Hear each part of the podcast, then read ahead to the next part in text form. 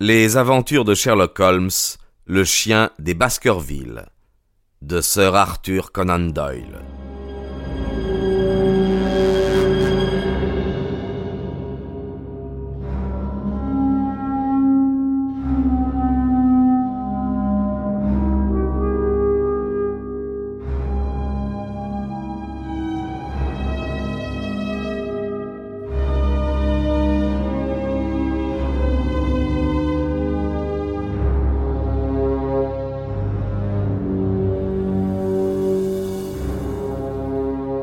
Nous venions de nous relever, et nous nous disposions à reprendre le chemin du château, abandonnant cette inutile poursuite. Vers notre droite, la lune s'abaissait sur l'horizon. Déjà la cime d'un pic avait mordu la partie inférieure de son disque argenté. Alors, là, sur ce pic, se dessina noir comme une statue d'ébène, sur ce fond éclatant de lumière, le profil d'un homme.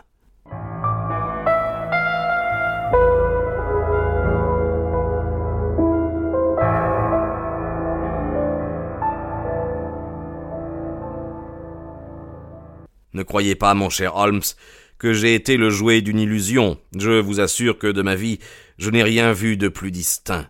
Autant qu'il m'a été possible d'en juger, cet homme m'a paru grand et mince. Il se tenait debout, les jambes un peu écartées, les bras croisés, la tête basse, dans l'attitude de quelqu'un méditant sur l'immensité qui se déroule devant lui.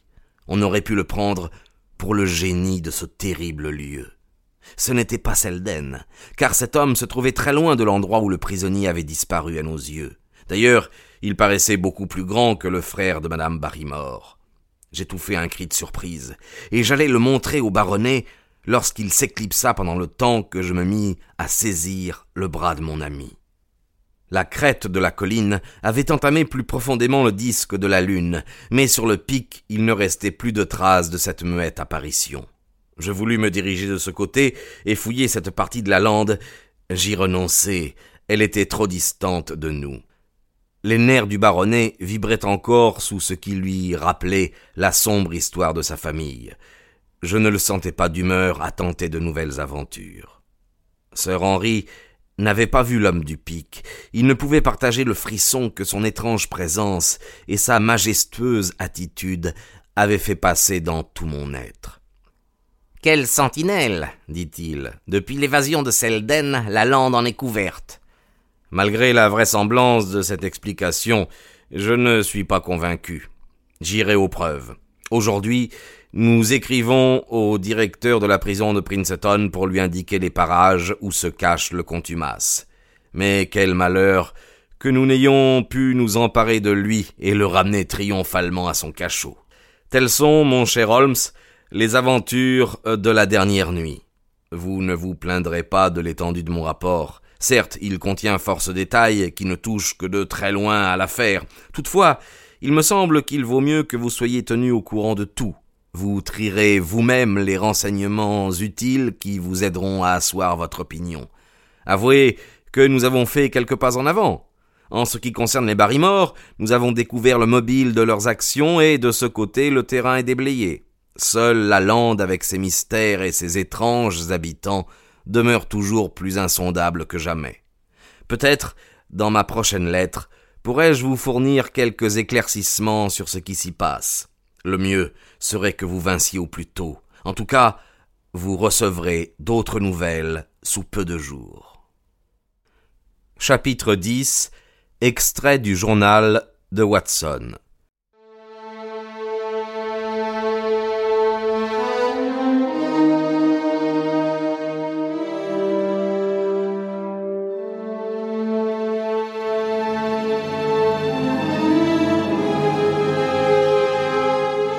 Jusqu'ici, j'ai cité certains passages des rapports que j'adressais presque journellement à Sherlock Holmes.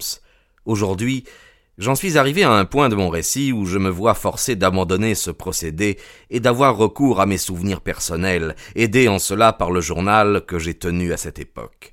Quelques extraits me remettront en mémoire les détails de ces scènes fixées dans mon esprit d'une manière indélébile. Je reprends donc au matin qui suivit notre vaine poursuite de Selden et nos autres aventures sur la lande. 16 octobre. Journée triste, brumeuse, il bruine presque sans relâche. D'épais nuages enveloppent le château, parfois ils se déchirent et laissent entrevoir les ondulations de la lande striée de minces filets d'argent, ruisselés occasionnellement créés par la pluie dévalant sur le liane raviné des collines. Tout est mélancolie, au dehors comme au dedans. Le baronnet subit maintenant le contre-coup des émotions trop vives de la nuit précédente. Moi-même, je me sens oppressé.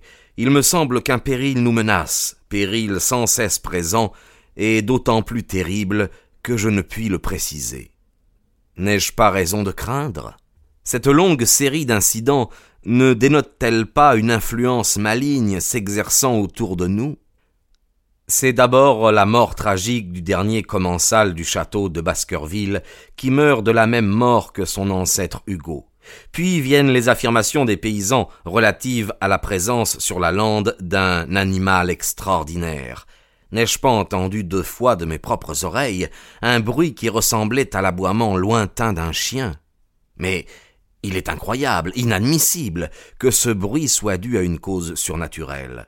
Comment un chien fantôme marquerait-il sur le sol l'empreinte de ses pas et remplirait-il l'air de ses hurlements? Stapleton peut avoir de ses superstitions, Mortimer également, mais moi. Je me flatte de posséder une qualité inappréciable, le sens commun, et rien ne me fera croire à de pareilles absurdités. Ma crédulité me rabaisserait au niveau de ces paysans ignares qui ne se contentent pas d'affirmer l'existence d'un animal fantastique, mais qui le dépeignent comme lançant du feu par la gueule et par les yeux. Holmes n'ajouterait aucune fois à ses inventions, et je suis son agent. Mais, d'autre part, les faits sont les faits, et à deux reprises différentes, j'ai entendu ces cris sur la lande. Supposons, pour un instant, qu'un animal prodigieux d'une espèce inconnue erre la nuit dans la campagne. Sa présence ne suffirait-elle pas à tout expliquer? Alors, où ce chien se cacherait-il? Où prendrait-il sa nourriture? D'où viendrait-il et pourquoi ne l'aurait-on jamais aperçu à la clarté du jour? On doit avouer qu'une explication naturelle de ces faits offre presque autant de difficultés que l'admission d'une intervention surnaturelle. En dehors du chien, il reste toujours le fait matériel de l'homme aperçu dans le cab et de la lettre qui mettait sœur Henri en garde contre les dangers de la lande. Ceci, au moins, appartient bien au domaine de la réalité, mais ce peut être l'œuvre d'un ami aussi bien que celle d'un ennemi. À cette heure, où se trouvait cet ami ou cet ennemi? N'a-t-il pas quitté Londres ou nous a-t-il accompagnés jusqu'ici? Serait-ce, oui, Serait-ce l'inconnu que j'ai entrevu sur le pic? Je reconnais que je ne l'ai vu que l'espace d'une minute, et cependant je suis prêt à jurer certaines choses le concernant. D'abord, il ne ressemble à aucune des personnes que j'ai rencontrées dans le pays, et je connais maintenant tous nos voisins. Cet homme était plus grand que Stapleton et plus mince que Frankland. Il se rapprocherait davantage de l'aspect de Barrymore mais le valet de chambre était resté au château derrière nous, et je suis sûr qu'il ne pouvait nous avoir suivis. Alors, un inconnu nous espionne ici, de même qu'un inconnu nous espionnait à Londres.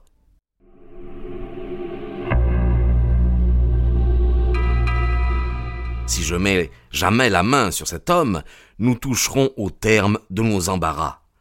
Tous mes efforts vont tendre vers ce seul but. Mon premier mouvement fut de confier mes projets à sœur Henri. Mon second, beaucoup plus sage, me poussa à jouer la partie tout seul et à parler le moins possible de ce que je comptais entreprendre. Le baronnet est préoccupé. Ce bruit perçu sur la lande a ébranlé ses nerfs. Je ne viendrai pas augmenter ses angoisses, mais je vais prendre toutes mes mesures pour réussir. Ce matin, il s'est passé au château une petite scène qui mérite d'être racontée. Barrymore demanda à sœur Henri la faveur d'un entretien. Ils allèrent s'enfermer quelque temps dans la bibliothèque. Je demeurai dans la salle de billard, d'où j'entendis plusieurs fois un bruit de voix monter à un diapason assez aigu. Je me doutais bien de ce qui faisait l'objet de leur discussion. Enfin, le baronnet ouvrit la porte et m'appela. Barrymore, me dit-il, estime qu'il a un grief contre nous. Il pense qu'il était peu délicat de notre part de nous mettre à la recherche de son beau-frère, alors qu'il nous avait parlé en confidence de sa présence sur la lande.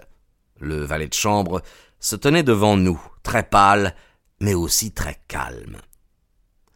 Peut-être, répondit-il, ai-je eu le tort de m'emporter? S'il en est ainsi, monsieur, veuillez me pardonner. Tout de même, j'ai été fort surpris d'apprendre ce matin que vous aviez donné la chasse à Selden. Le pauvre garçon a déjà bien assez de monde à ses trousses, sans que j'en grossisse le nombre par mon fait. Si vous aviez parlé spontanément, reprit le baronnet, la chose serait toute différente. Mais vous n'êtes entré, ou mieux, votre femme n'est entrée dans la voie des aveux que contrainte par nous, et lorsqu'il vous était difficile à tous deux de faire autrement. Je ne m'attendais pas, sœur Henri, à ce que vous vous prévaudriez de notre confiance. Non, non, je ne m'y attendais pas. Cet homme constitue un danger public. Il existe disséminé sur la lande des maisons isolées, et c'est un misérable que rien n'arrêterait. Il n'y a qu'à le regarder pour s'en convaincre. Prenez, par exemple, l'intérieur de M. Stapleton. Le naturaliste est l'unique défenseur de son foyer. Non, non, la sécurité ne régnera dans les environs que lorsque Selden sera bel et bien sous les verrous. Selden ne s'introduira dans aucune maison, monsieur. Je vous en donne solennellement ma parole d'honneur. D'ailleurs, il débarrassera bientôt le pays de sa présence. Je vous assure, sœur Henri, qu'avant peu de jours toutes les démarches seront terminées pour qu'il embarque à destination de l'Amérique du Sud. Au nom du ciel, je vous supplie de ne pas le dénoncer à la justice. On a renoncé à le rechercher. Qu'il vive tranquille les quelques jours qui le séparent encore de son départ. Appelez de nouveau sur lui l'attention de la police, monsieur, c'est nous causer de graves ennuis à ma femme et à moi. Je vous en prie, monsieur, ne dites rien. Quel est votre avis, Watson? me demanda Sir Henry. Je haussai les épaules. S'il allait se faire pendre ailleurs, répondis-je, ce serait une charge de moins pour les contribuables. Oui, mais en attendant, comment l'empêcher de commettre des méfaits répliqua mon jeune ami. Ne craignez pas cela de lui, insista Barrymore. Nous lui avons procuré tout ce dont il pouvait avoir besoin. Et puis, commettre un crime équivaudrait à révéler l'endroit où il se cache. C'est vrai, convint Sir Henry. Soit, Barrymore, nous ne dirons rien. Dieu vous bénisse, monsieur. Je vous remercie du fond du cœur. Si l'on avait repris son frère, ma pauvre femme en serait morte. Le baronnet parut regretter aussitôt sa promesse, car en s'adressant à moi, il reprit En somme, nous protégeons et nous encourageons un criminel. Enfin, après les paroles de Barrymore, je ne me sens plus le courage de livrer cet homme. Allons, ne parlons plus de cela. Vous pouvez vous retirer. Avec toutes sortes de protestations de gratitude, le domestique se disposait à sortir. Tout à coup, il hésita et revint sur ses pas. Vous vous êtes montré si bon pour moi, monsieur, dit-il en s'adressant à sir Henry, que je tiens à vous en témoigner ma reconnaissance. Je sais une chose que j'aurais déjà racontée si je ne l'avais apprise postérieurement à la clôture de l'enquête. Je n'en ai encore soufflé mot à personne. C'est à propos de la mort de ce pauvre sir Charles. À ces mots, nous nous dressâmes, le baronnet et moi. Savez-vous comment il est mort? Non, monsieur, il ne s'agit pas de cela. De quoi alors? De la raison pour laquelle sir Charles se trouvait à la porte de la lande. Il attendait une femme. Il attendait une femme, lui? Oui, monsieur. Le nom de cette femme J'ignore son nom, monsieur, mais je puis vous donner ses initiales. Et quelles sont-elles Elle, elle. Comment les connaissez-vous? Voici. Le matin de sa mort, votre oncle avait reçu une lettre. Il en recevait journellement un grand nombre. Il avait le cœur généreux, et tous ceux qui se trouvaient dans le besoin ne manquaient pas de s'adresser à lui. Par extraordinaire, ce matin-là, le courrier n'apporta qu'une lettre. Je la remarquai davantage. Elle venait de Combe Tracé. Une femme en avait écrit la suscription. Bien, et, et après? Bien, je n'y pensais plus. Et sans ma femme, monsieur, je m'en serais certainement plus souvenu. Seulement, il y a quelques jours, en nettoyant le cabinet de sir Charles, on n'y avait pas touché depuis le jour de sa mort. Elisa trouva au fond de la cheminée les cendres d'une lettre qu'on avait brûlée. Auparavant, on l'avait déchirée en menus morceaux. Cependant, une petite bande de papier, une fin de page, on pouvait encore lire l'écriture qui se détachait en gris sur le vélin calciné. Il nous sembla que c'était un post-scriptum. Nous lûmes Je vous en prie, je vous en supplie, vous êtes un homme d'honneur, brûlez cette lettre et venez ce soir à dix heures à la porte de la lande. On avait signé des deux initiales L. L.